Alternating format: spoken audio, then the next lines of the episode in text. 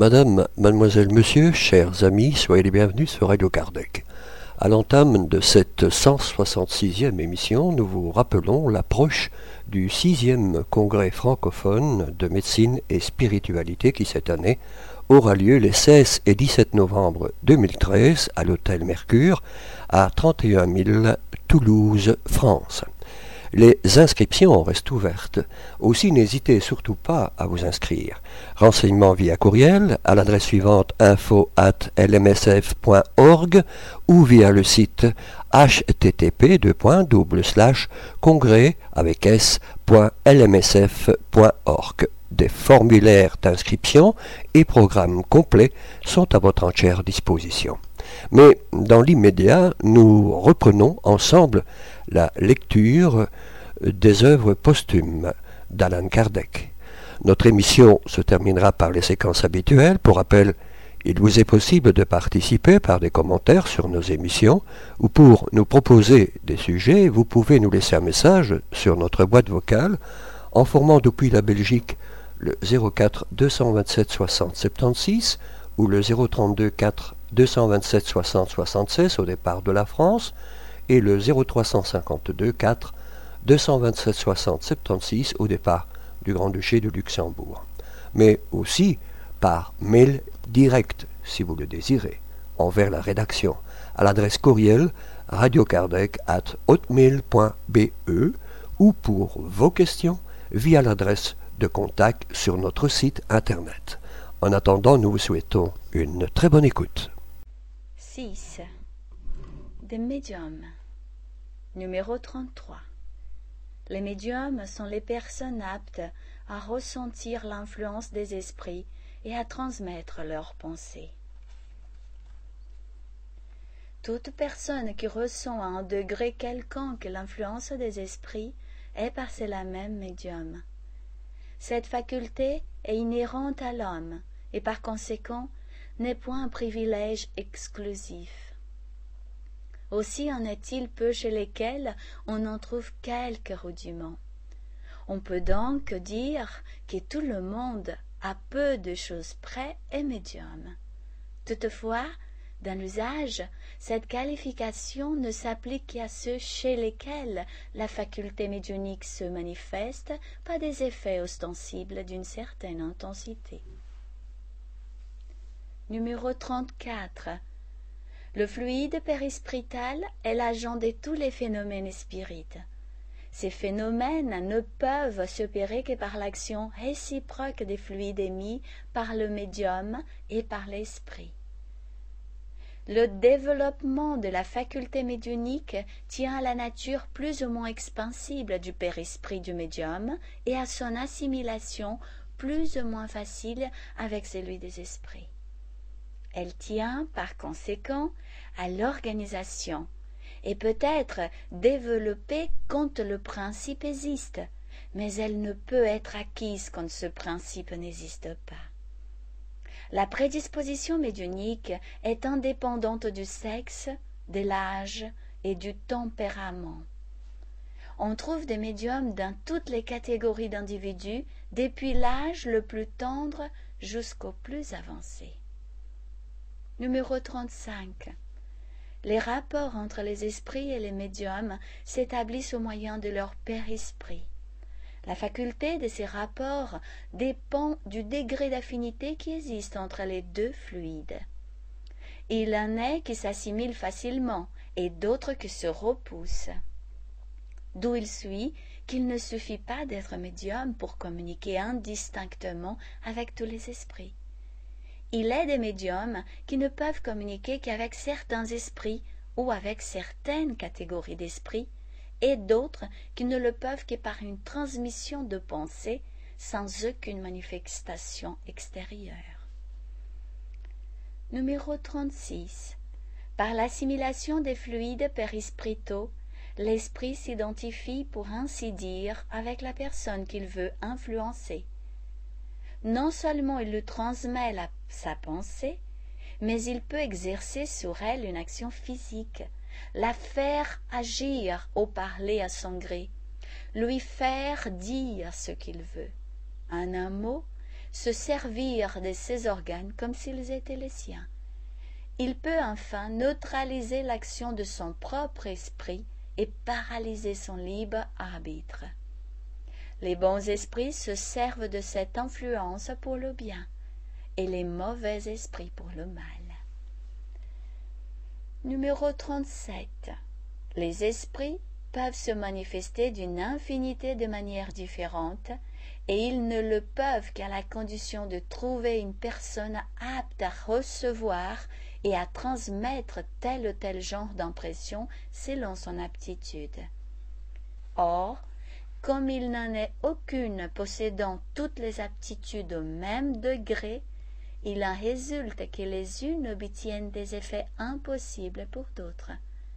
Cette diversité dans les aptitudes produit différentes variétés de médiums. Numéro 38. La volonté du médium n'est point toujours nécessaire. L'esprit qui veut se manifester cherche l'individu apte à recevoir son impression et s'en sert souvent à son issue. D'autres personnes, au contraire, ayant la conscience de leurs facultés, peuvent provoquer certaines manifestations. Dès là, deux catégories de médiums, les médiums inconscients et les médiums facultatifs. Dans le premier cas, l'initiative vient de l'esprit. Dans le second, elle vient du médium. Numéro 39.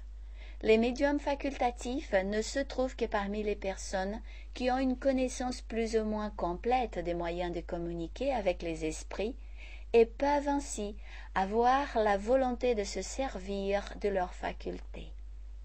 Les médiums inconscients, au contraire, se rencontrent parmi ceux qui n'ont aucune idée ni du spiritisme, ni des esprits, parmi les plus incrédules même, et qui, servent d'instruments sans le savoir et sans le vouloir. Tous les genres de phénomènes spirites peuvent se produire par leur influence, et il s'en est trouvé à toutes les époques et chez tous les peuples tous les genres des phénomènes spirites peuvent se produire par leur influence, et il s'en est trouvé à toutes les époques et chez tous les peuples.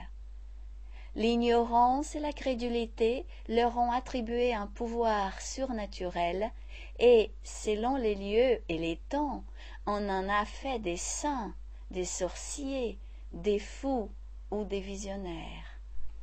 Le spiritisme nous montre en eux la simple manifestation spontanée d'une faculté naturelle. Numéro 40.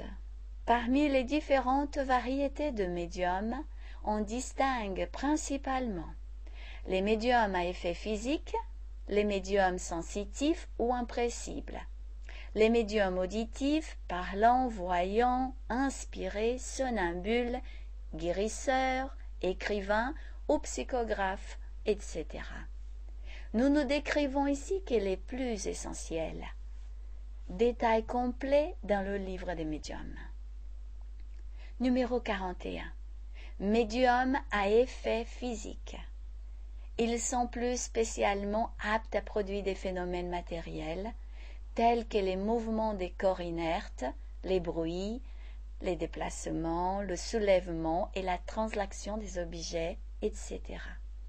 Ces phénomènes peuvent être spontanés ou provoqués. Dans tous les cas, ils requièrent le concours volontaire ou involontaire des médiums doués de facultés spéciales. Ils sont généralement le fait d'esprits d'un ordre inférieur, les esprits élevés ne s'occupant que des communications intelligentes et instructives. Numéro 42 médium sensitif ou impressible. On désigne ainsi des personnes susceptibles de ressentir la présence des esprits par une vague impression, une sorte de frôlement sur tous les membres, dont elles ne peuvent se rendre compte. Cette faculté peut acquérir une telle subtilité que celui qui en est doué reconnaît à l'impression qu'il ressent non seulement la nature bonne ou mauvaise de l'esprit qui est à ses côtés, mais même son individualité, comme l'aveugle reconnaît instinctivement l'approche de telle ou telle personne. Un bon esprit fait toujours une impression douce et agréable. Celle d'un mauvais, au contraire, est pénible, anxieuse et désagréable. Il y a comme un flair d'impureté. Numéro 43. Médium auditif. Ils entendent la voix des esprits. C'est quelquefois une voix intime que se fait entendre dans le fort intérieur. D'autres fois, c'est une voix extérieure, claire et distincte, comme celle d'une personne vivante. Les médiums auditifs peuvent ainsi entrer en conversation avec les esprits. Lorsqu'ils ont l'habitude de communiquer avec certains esprits, ils le reconnaissent immédiatement au son de la voix. Quand on n'est pas soi-même médium auditif, on peut communiquer avec un esprit par l'intermédiaire d'un médium auditif qui transmet ses paroles. Numéro 44. Médium parlant. Les médiums auditifs qui ne font que transmettre ce qu'ils entendent ne sont pas à proprement parler des médiums parlants. Ces derniers très souvent n'entendent rien. Chez eux, l'esprit agit sur les organes de la parole comme il agit sur la main des médiums écrivains. L'esprit voulant se communiquer se sert de l'organe qu'il trouve le plus flexible. À l'un, il emprunte à la main, à un autre la parole, à un troisième lui. Le médium parlant s'exprime généralement sans avoir la conscience de ce qu'il dit, et souvent il dit des choses complètement en dehors de ses idées habituelles, de ses connaissances et même de la portée de son intelligence. On voit parfois des personnes illettrées et d'une intelligence vulgaire s'exprimer dans ces moments-là avec une véritable éloquence, et traiter avec une incontestable supériorité des questions sur lesquelles elle serait incapable de mettre une opinion dans l'état ordinaire. Quoique le médium parlant soit parfaitement éveillé, il conserve rarement le souvenir de ce qu'il a dit. La passivité, cependant, n'est pas toujours complète. Il en est qui ont l'intuition de ce qu'ils disent au moment même où ils prononcent les mots. La parole est chez le médium parlant un instrument dont se sert l'esprit avec lequel une personne étrangère peut entrer en communication comme elle peut le faire par l'entremise d'un médium auditif. Il y a cette différence entre le médium auditif et le médium parlant que le premier parle volontairement pour répéter ce qu'il entend, tandis que le second parle involontairement. Numéro 45. Médium voyant. On donne ce nom aux personnes qui, dans l'état normal et parfaitement éveillées, jouissent de la faculté de voir les esprits. La possibilité de les voir en rêve résulte, sans contredire, d'une sorte de médiumnité, mais ne constitue pas, à proprement parler, les médiums voyants.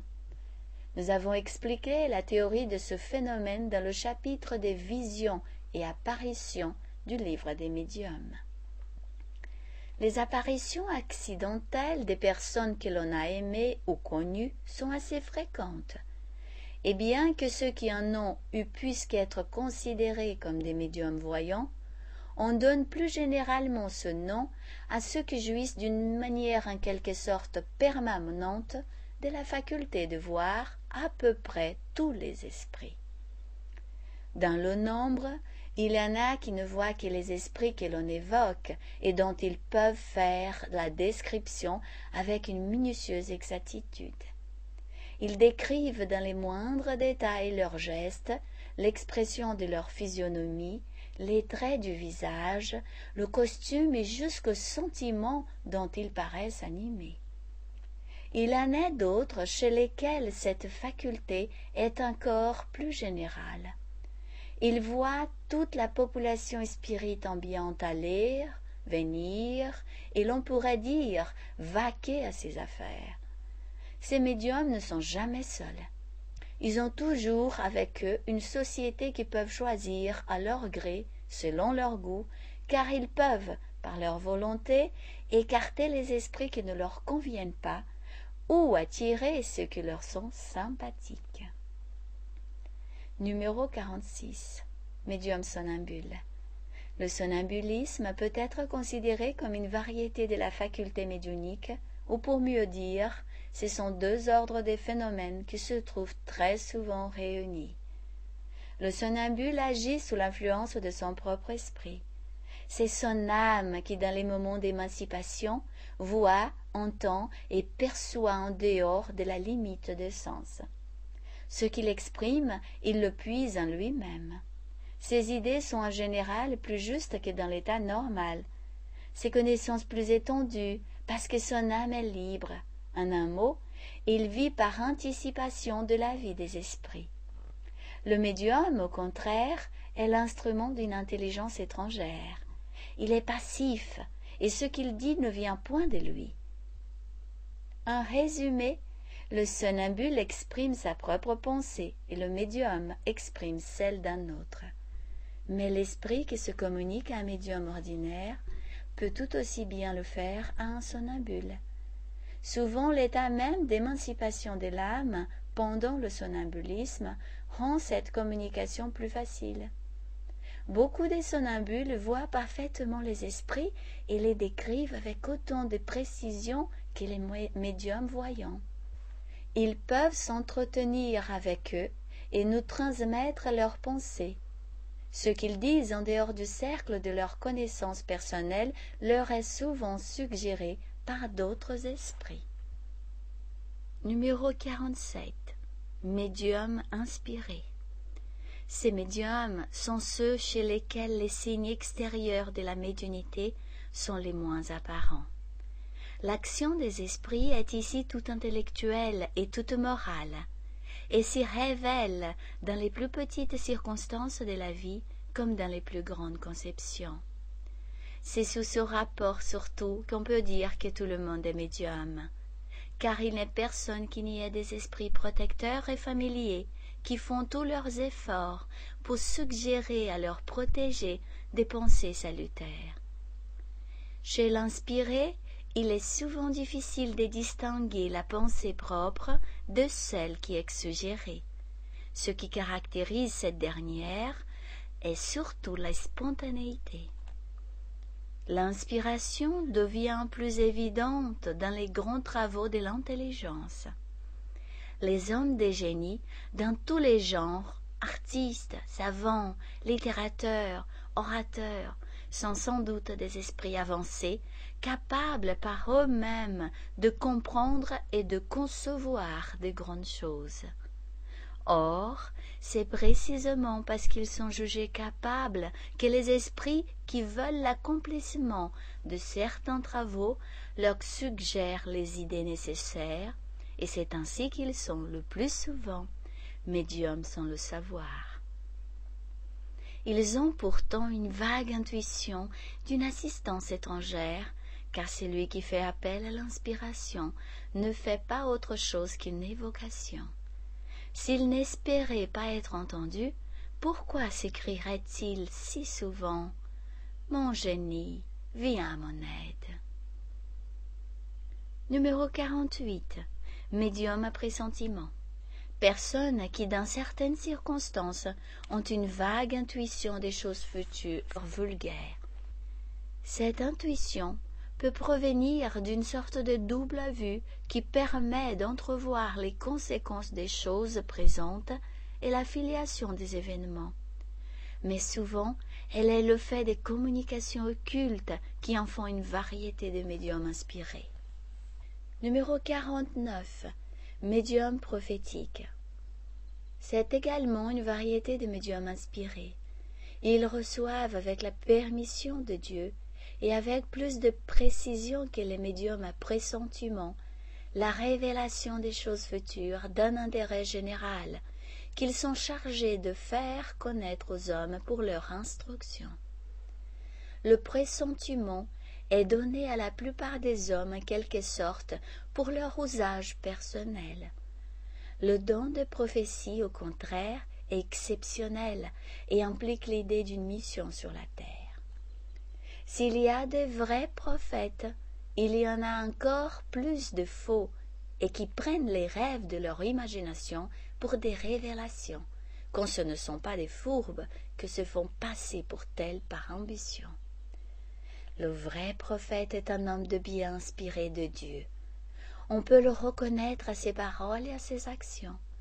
Dieu ne peut se servir de la bouche de menteur pour enseigner la vérité. Livre des esprits, question 624. Numéro 50. Médium écrivain ou psychographe. On désigne sous ce nom les personnes qui écrivent sous l'influence des esprits. De même qu'un esprit peut agir sur les organes de la parole d'un médium parlant pour lui faire prononcer des mots, il peut se servir de sa main pour le faire écrire. La médiunité psychographique présente trois variétés très distinctes. Les médiums mécaniques, intuitifs et semi-mécaniques. Chez le médium mécanique, l'esprit agit directement sur la main à laquelle il donne l'impulsion. Ce qui caractérise ce genre de médiumnité, c'est l'inconscience absolue de ce que l'on écrit. Le mouvement de la main est indépendant de la volonté. Elle marche sans interruption et malgré le médium tant que l'esprit a quelque chose à dire et s'arrête quand il a fini. Chez le médium intuitif, la transmission de la pensée s'y fait par l'intermédiaire de l'esprit du médium. L'esprit étranger, dans ce cas, n'agit pas sur la main pour le diriger. Il agit sur l'âme avec laquelle il s'identifie et à laquelle il imprime sa volonté et ses idées. Elle reçoit la pensée de l'esprit étranger et la transcrit. Dans cette situation, le médium écrit volontairement et a la conscience de ce qu'il écrit, quoique ne soit pas sa propre pensée. Il est souvent assez difficile de distinguer la pensée propre du médium de celle qui lui est suggérée, ce qui porte beaucoup de médiums de ce genre à douter de leurs facultés. On peut reconnaître la pensée suggérée en ce qu'elle n'est jamais préconçue. Elle naît à mesure que l'on écrit et souvent elle est contraire à l'idée préalable qu'on s'était formée. Elle peut même être en dehors des connaissances et des capacités du médium. Il y a une grande analogie entre la médiunité intuitive et l'inspiration. La différence consiste en ce que la première est le plus souvent restreinte à des questions d'actualité et peut s'appliquer en dehors des capacités intellectuelles du médium un médium pourra traiter par intuition un sujet auquel il est complètement étranger. L'inspiration s'étend sur un champ plus vaste et vient généralement en aide aux capacités et aux préoccupations de l'esprit incarné. Les traces de la médiumnité sont généralement moins évidentes. Le médium semi-mécanique ou semi-intuitif participe des deux autres. Dans le médium purement mécanique, le mouvement de la main est indépendant de la volonté. Dans le médium intuitif, le mouvement est volontaire et facultatif. Le médium semi-mécanique sent une impulsion donnée à sa main malgré lui, mais en même temps il a la conscience de ce qu'il écrit à mesure que les mots se forment. Chez le premier, la pensée suit l'acte de l'écriture. Chez le second, elle le précède. Chez le troisième, elle l'accompagne.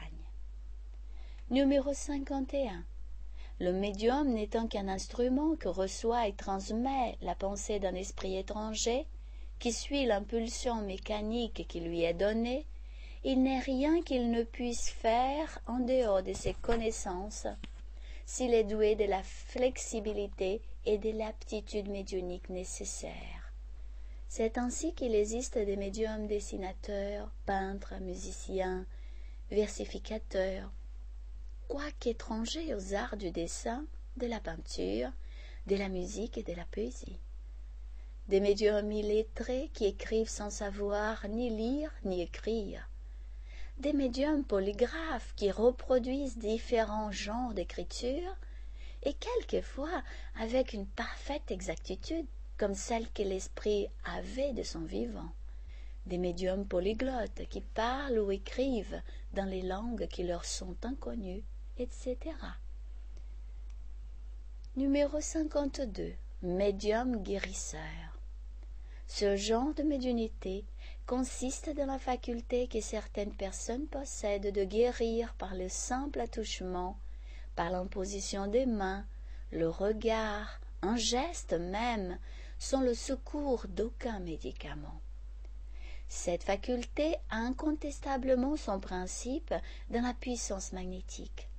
Elle en diffère toutefois par l'énergie et par l'instantanéité de l'action, tandis que les cures magnétiques exigent un traitement méthodique plus ou moins lent.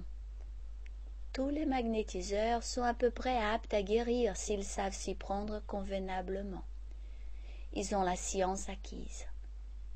Chez les médiums guérisseurs, la faculté est spontanée et quelques-uns la possèdent sans vous avoir jamais entendu parler du magnétisme.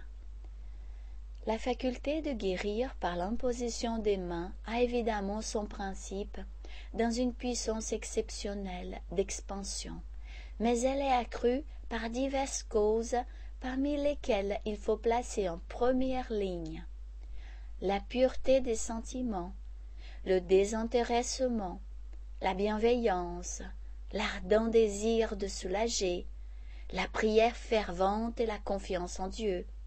En un mot, toutes les qualités morales.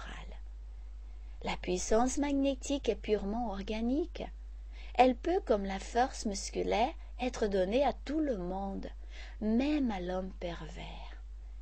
Mais l'homme de bien seul s'en sert exclusivement pour le bien, sans arrière-pensée, d'intérêt personnel, ni de satisfaction d'orgueil ou de vanité.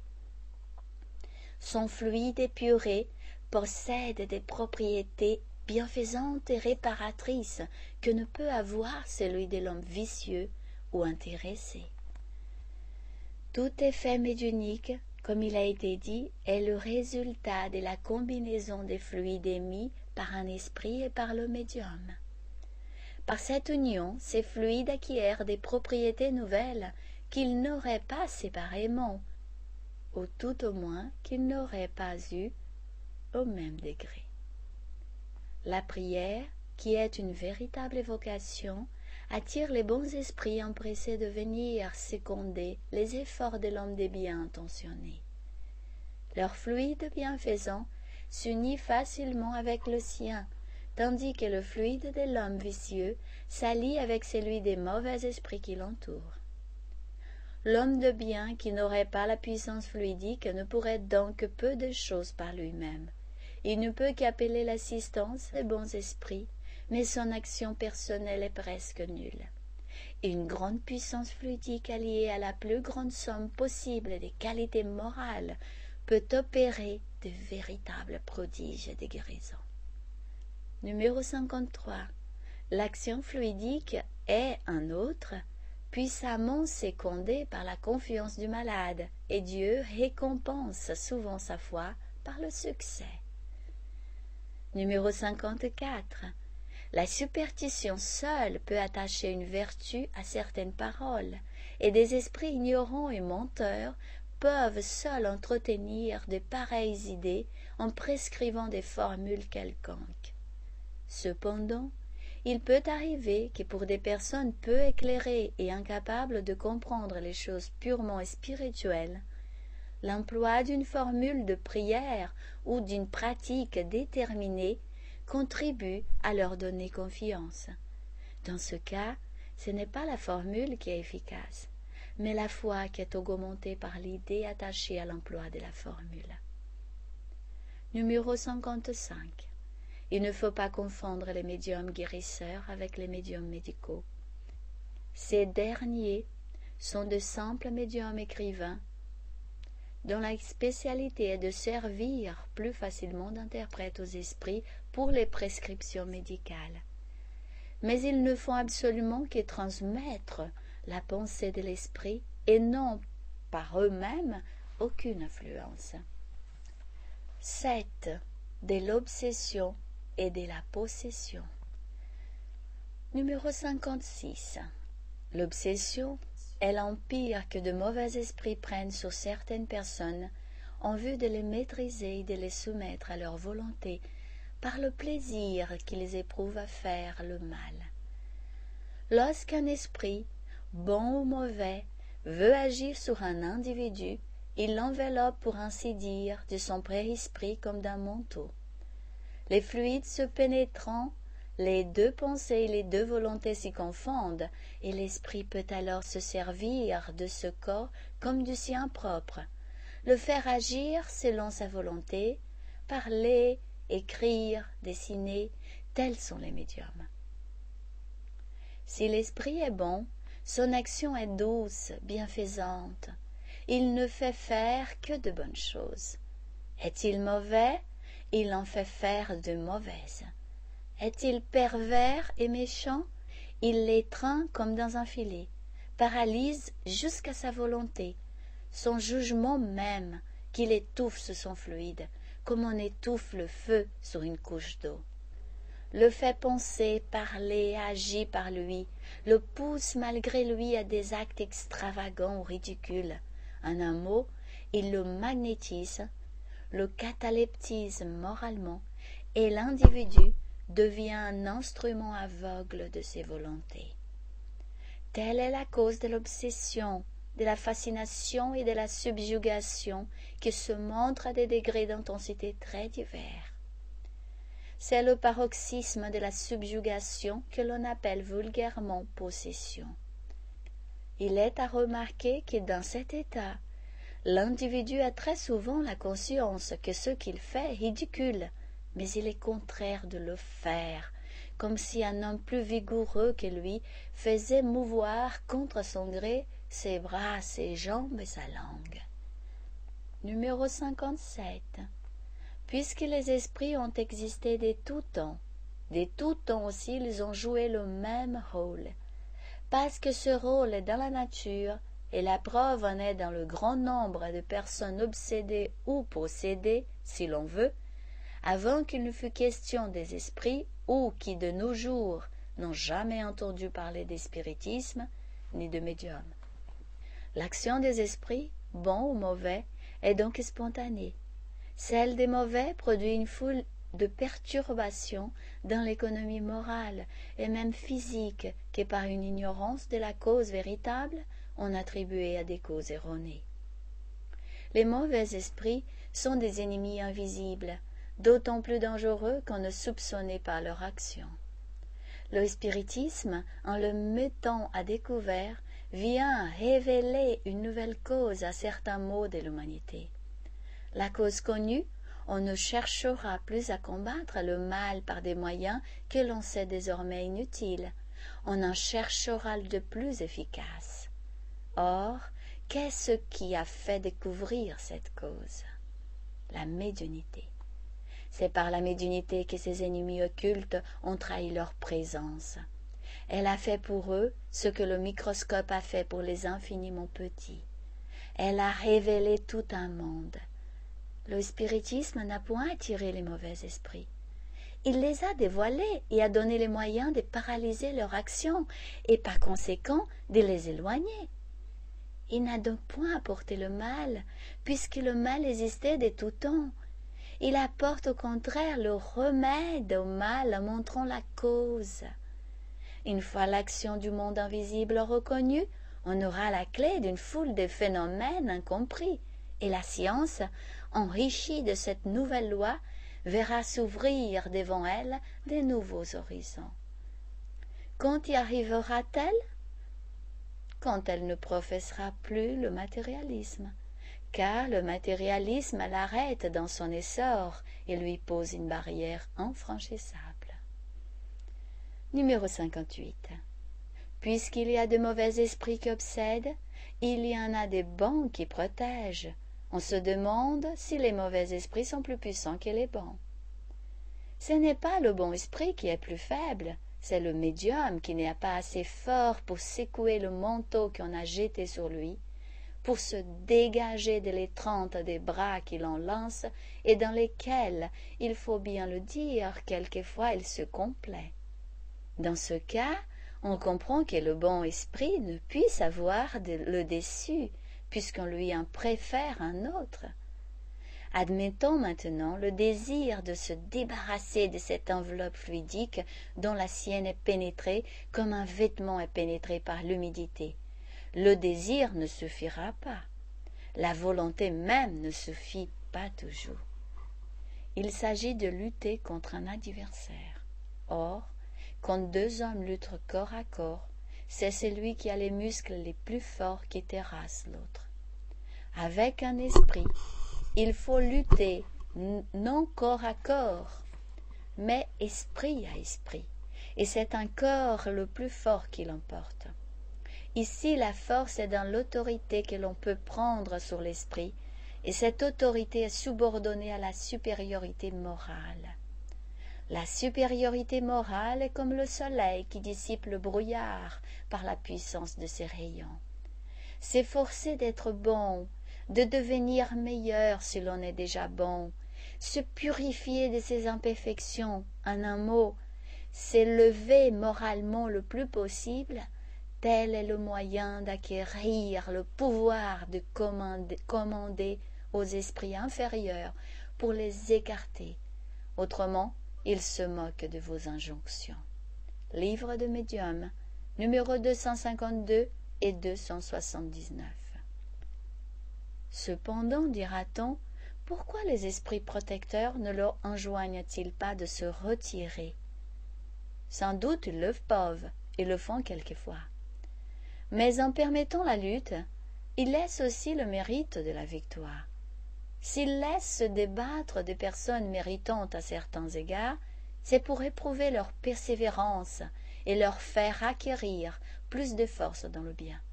C'est pour elles une sorte de gymnastique morale.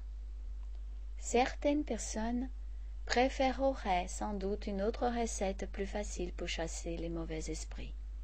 Quelques mots à dire ou quelques signes à faire, par exemple, ce qui serait plus commode que de se corriger de ses défauts. Nous en sommes fâchés, mais nous ne connaissons aucun moyen efficace pour vaincre un ennemi que d'être plus fort que lui. Quand on est malade, il faut se résigner à prendre une médecine, quelque amère qu'elle soit. Mais aussi, quand on a eu le courage de boire comme se porte bien et combien l'on est fort. Il faut donc bien se persuader qu'il n'y a pour atteindre ce but ni parole sacramentelle, ni formule, ni talisman, ni signe matériel quelconque. Les mauvais esprits s'en rient et se plaisent souvent à indiquer qu'ils ont toujours soin des dires infaillibles pour mieux capter la confiance de ceux qui veulent abuser, parce qu'alors ceux-ci, confiant dans la vertu du procédé, se livrent sans crainte. Avant d'espérer dompter le mauvais esprit, il faut se dompter soi-même. De tous les moyens d'acquérir la force pour y parvenir, le plus efficace est la volonté sécondée par la prière. La prière de cœur s'entend, et non des paroles auxquelles la bouche a plus de part que la pensée. Il faut prier son ange gardien et les bons esprits de nous assister dans la lutte. Mais il ne suffit pas de leur demander de chasser les mauvais esprits. Il faut se souvenir de cette maxime. Aide-toi, le ciel t'aidera. Et leur demander surtout la force qui nous manque pour vaincre nos mauvais penchants, qui sont pour nous pires que les mauvais esprits. Car ce sont ce penchant qui les attire, comme la corruption attire les oiseaux des proies. En priant aussi pour l'esprit obsesseur, c'est lui rendre le bien pour le mal, et se montrer meilleur que lui, et c'est déjà une supériorité. Avec de la persévérance, on finit le plus souvent par le ramener à de meilleurs sentiments, et de persécuteur en fait un obligé. En résumé, la prière fervente et les efforts sérieux pour s'améliorer sont les seuls moyens d'éloigner les mauvais esprits qui reconnaissent leur maître dans ceux qui pratiquent le bien, tandis que les formules les font rire, la colère et l'impatience les excitent. Il faut les lasser en se montrant plus patients qu'eux. Mais il arrive quelquefois que la subjugation augmente au point de paralyser la volonté de l'obsédé et qu'on ne peut attendre de lui aucun concours sérieux. C'est alors surtout que l'intervention des tiers devient nécessaire, soit par la prière, soit par l'action magnétique. Mais la puissance de cette intervention dépend aussi de l'ascendant moral que les intervenants peuvent prendre sur les esprits. Car s'ils ne valent pas mieux, leur action est stérile. L'action magnétique, dans ce cas, a pour effet de pénétrer le fluide de l'obsédé d'un fluide meilleur et de dégager celui de l'esprit mauvais. En opérant, le magnétiseur doit avoir le double but d'opposer une force morale à une force morale et de produire sur le sujet une sorte de réaction chimique pour nous servir d'une comparaison matérielle chassant un fluide par un autre fluide. Par là, non seulement il opère un dégagement salutaire, mais il donne de la force aux organes affaiblis par une longue et souvent vigoureuse étreinte.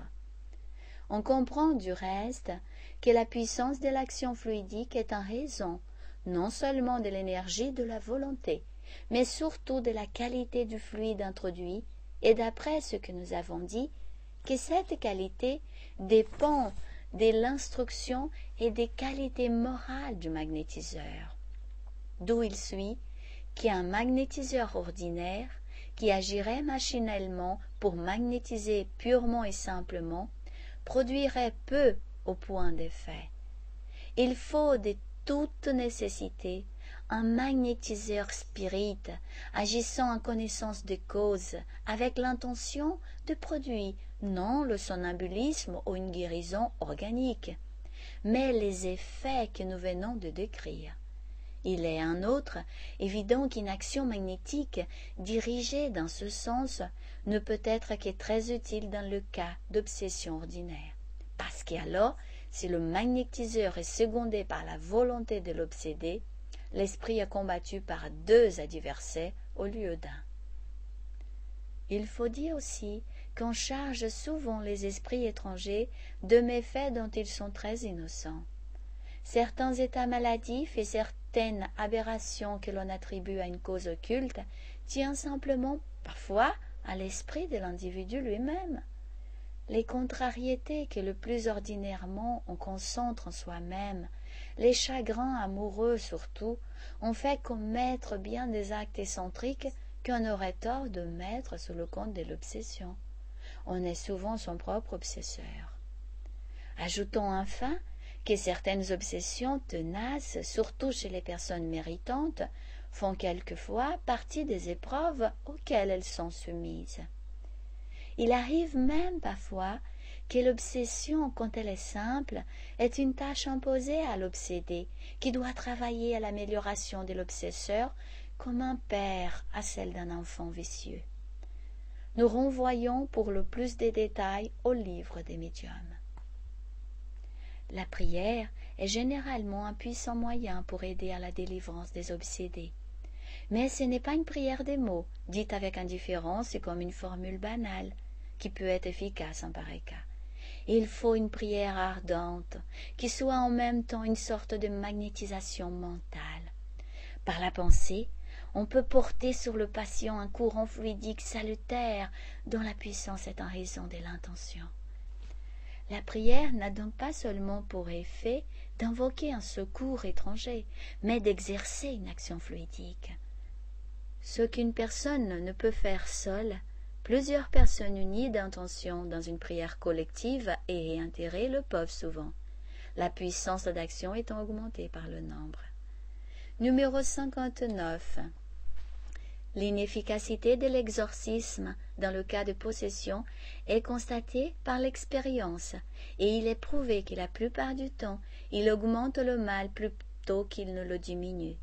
La raison en est que l'influence est tout entière dans l'ascendant moral exercé sur les mauvais esprits, et non dans un acte extérieur, dans la vertu des paroles et des signes. L'exorcisme consiste dans des cérémonies et des formules dont se rient les mauvais esprits, tandis qu'ils cèdent à la supériorité morale qui leur impose. Ils voient qu'on veut les maîtriser par des moyens puissants, qu'on pense les intimider par un vent appareil, et ils tiennent à se montrer les plus forts. C'est pourquoi ils redoublent ils sont comme le cheval ombrageux qui jette par terre le cavalier inhabile et qui plie quand il a trouvé son maître. Or, le véritable maître ici est l'homme au cœur le plus pur, parce que c'est lui qui est le plus écouté des bons esprits. Numéro 60. Ce qu'un esprit peut faire sur un individu, plusieurs esprits peuvent le faire sur plusieurs individus simultanément et donner à l'obsession un caractère épidémique. Une nuée de mauvais esprits peut faire invasion dans une localité et se manifester de diverses manières. C'est une épidémie de ce genre qui sévissait en Judée du temps du Christ. Or, le Christ, par son immense supériorité morale, avait sur les démons ou mauvais esprits une telle autorité qu'il lui suffisait de leur commander de se retirer pour qu'ils le fissent, et il n'employait pour cela ni signe ni formule. Numéro 61. Le spiritisme est fondé sur l'observation des faits résultant des rapports entre le monde visible et le monde invisible. Ces faits, étant dans la nature, se sont produits à toutes les époques, et ils abondent surtout dans les livres sacrés de toutes les religions, parce qu'ils ont servi de base à la plupart des croyances. C'est faute de les comprendre que la Bible et les évangiles offrent tant de passages obscurs et qui ont été interprétés dans des sens différents. Le spiritisme est la clé qui doit en faciliter l'intelligence. Chers amis, restez à l'écoute. Nous reprendrons la suite de cette émission juste après cette première pause musicale.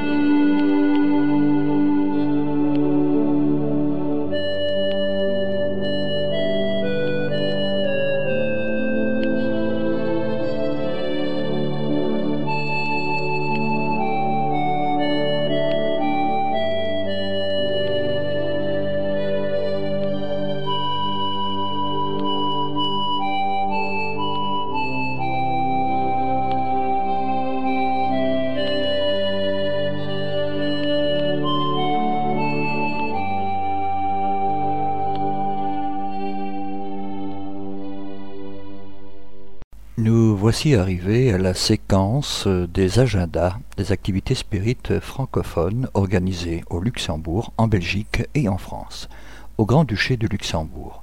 Nos frères et sœurs du groupe Spirit Alain Kardec de Luxembourg, dont le siège social se trouve au numéro 61 rue Marie-Muller-Tesch à 4250 sur Alzette, nous prie de vous communiquer que le quatrième symposium de médecine et spiritualité de Luxembourg aura lieu cette année le samedi 9 novembre 2013 de 14h30 à 19h40.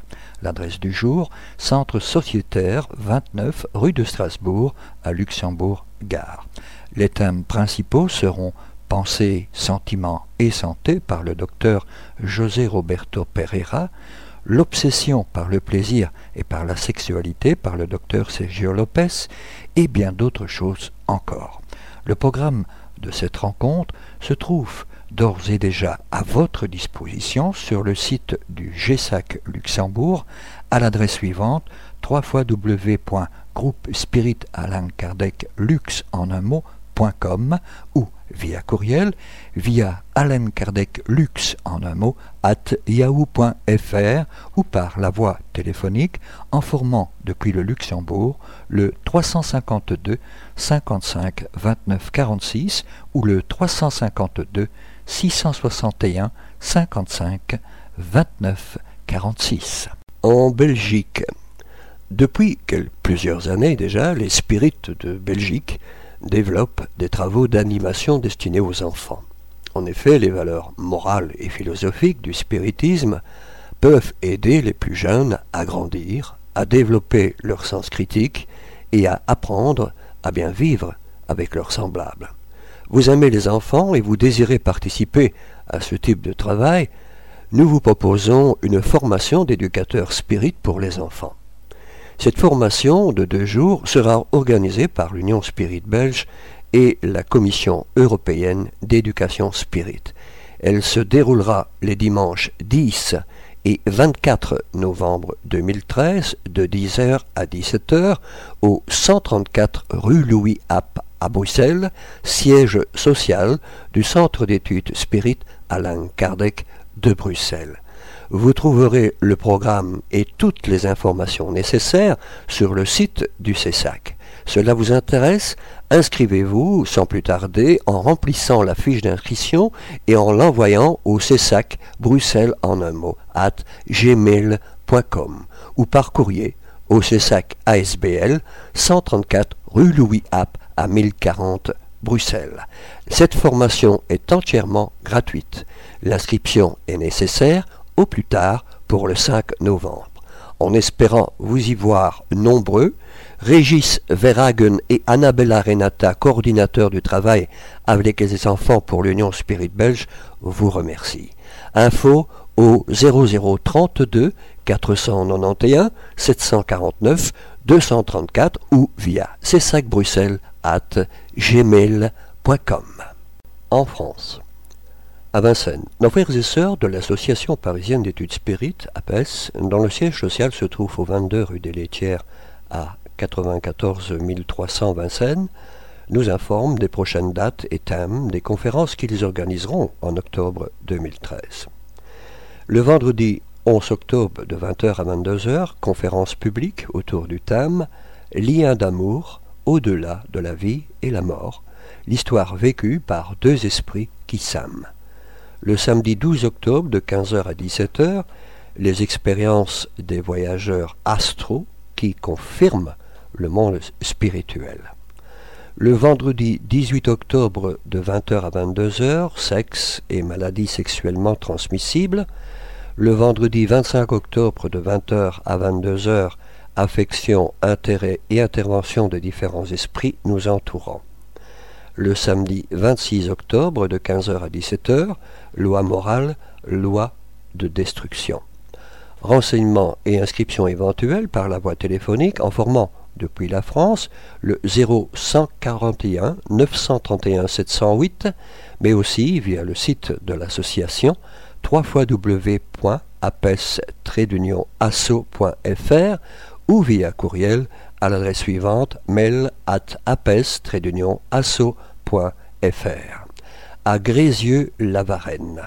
Nos frères et sœurs de l'association du chemin organise le samedi 12 octobre à 14h30 une conférence sur le thème Ma liberté de soigner pour la médecine contre la pensée unique.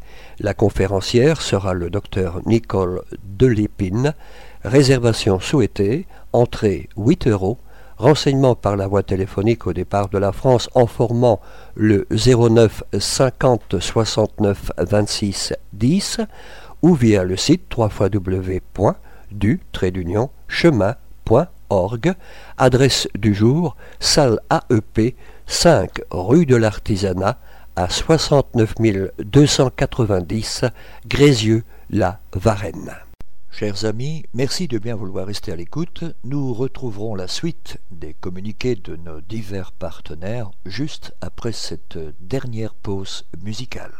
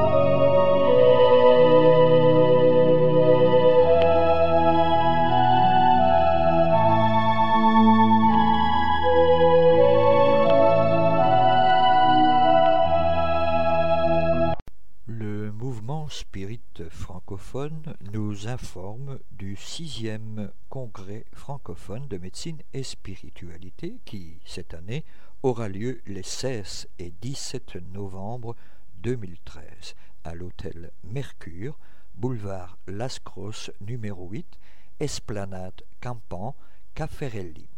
31 000 Toulouse, France. Renseignements et inscriptions via courriel à l'adresse suivante info at lmsf.org ou via le site euh, du congrès congrès.lmsf.org. Le mouvement spirit francophone, formé par les membres du mouvement spirit de plusieurs pays francophones, incluant à ce jour la France, la Belgique, le Luxembourg et le Québec, s'est mobilisé pour la formation d'une équipe de travail visant à la composition, à l'édition et à la distribution de la revue Spirit en langue française. Le but de cette équipe est de diffuser plus largement la revue Spirit, de la rendre toujours plus attractive et intéressante, tant pour les spirites que pour les personnes s'intéressant au spiritisme selon l'orientation donnée par les esprits à son fondateur Alan Kardec. Vous pouvez vous abonner dès maintenant via l'adresse postale suivante, Monsieur Jean-Pierre Pipineau, 9 Chemin du Pinge, Le Passage, 47 520 France. La revue Spirit, un an, 4 numéros, 20 euros. Abonnement pour l'étranger, 29 euros, par chèque à l'ordre du mouvement Spirit francophone. Ou pour la commander par courriel à l'adresse suivante, jpp.lmsf.org. Au sujet de livres, et en particulièrement en France, toute commande de livres spirit peut également être effectuée auprès de notre frère Jean-Pierre Pipineau via l'adresse courriel jppno.sfr.fr. Au sujet de la revue Spirit, nous tenons à vous remercier de votre fidélité qui nous a permis de tenir ce beau défi désormais réussi. Dans cette optique, nous aimerions rendre la revue encore plus dynamique et attractive. en renouant avec une pratique commune dans les revues et qui était déjà familière dans la revue Spirit du temps d'Alan Kardec. Les prochains numéros verront donc apparaître ou se développer certaines rubriques. La rubrique témoignage. Vous avez vécu des phénomènes particuliers? Vous avez des témoins ou des preuves qui peuvent nous permettre de démontrer leur véracité? Écrivez-nous pour que nous puissions, avec votre autorisation, faire connaître dans la revue Spirit ces phénomènes que beaucoup de personnes vivent et dont elles n'osent pas parler. Question des lecteurs sur la philosophie spirit. Vous avez des questions? Vous aimeriez avoir des réponses fiables sur des sujets qui vous préoccupent. Écrivez-nous et nous vous ferons un plaisir de vous répondre tout en faisant profiter les lecteurs de celle-ci, anonymement ou non, suivant votre volonté. Il en est de même, d'ailleurs, pour Radio Kardec. Boîte à idées. Vous avez des propositions qui, selon vous, amélioreraient la revue Spirit. Vous avez des vues que vous aimeriez partager sur le mouvement Spirit. Vous aimeriez faire avancer une idée. Là aussi, écrivez-nous. Nous nous occuperons de la faire parvenir aux personnes intéressées, en plus de la partager éventuellement avec le reste des lecteurs. Lu dans la presse. Vous avez un livre à soumettre à la lecture du comité de rédaction de la revue Spirit. Vous venez de lire un article dans le journal qui vous interpelle. Vous voulez diffuser un article intéressant pour promouvoir le spiritisme, transmettez-le nous avec vos commentaires éventuels. Rubrique nationale et internationale. Vous avez des événements en rapport avec le spiritisme à promouvoir. Vous êtes témoin d'événements liés au mouvement spirit près de chez vous. Vous avez assisté à des conférences ou des manifestations liées de près ou de loin au spiritisme. Vous avez des photos et des impressions. Annoncez-les pour les uns et pour les autres, faites-les partager avec nos lecteurs. Le comité se réservera toujours le droit de sélectionner les articles les plus intéressants, au vu du respect de la philosophie spirit, mais aussi du nombre de pages de la revue. Le comité de rédaction pourra ne pas donner suite à certaines propositions s'il estime que le doute existe quant à la véracité ou l'interprétation de phénomènes vécus ou proposés à vos plumes donc. Envoyez un mail de prise de contact à info@lmsf.org ou écrivez-nous à notre adresse pour le courrier des lecteurs, Union Spirit Belge, courrier des lecteurs de la revue Spirit, 43 rue Maguin à 4000 Liège, Belgique. Merci. Notre émission se termine donc ici. Pour rappel, notre démarche est de mieux faire comprendre le spiritisme. L'étude des ouvrages d'Alan Kardec est fondamentale, voire indispensable pour une bonne compréhension de la philosophie spirite. Nous sommes donc à votre disposition pour répondre aux questions que vous vous posez ou que la lecture des ouvrages d'Alan Kardec vous suggère. Vous pouvez également poser vos questions par email de manière tout à fait anonyme si vous le souhaitez à l'adresse radio spirit avec s.be. Nous y répondrons avec plaisir. Notre répondeur téléphonique, le 0032 4 227 60 76, est également à votre disposition si vous souhaitez laisser vos questions. Si par contre vous préférez nous écrire, nous répondrons à vos demandes lors de l'une de nos prochaines émissions. Vous pouvez envoyer votre courrier à l'attention du président de l'Union Spirit Belge, M. Jean-Paul Évrard, 43 rue Maguin à 4000 Liège, Belgique, ou votre demande d'information sur un thème précis directement auprès du coordinateur des émissions, M. Gérard Donny, radiocardec at hotmail.be. Merci de votre attention et à bientôt.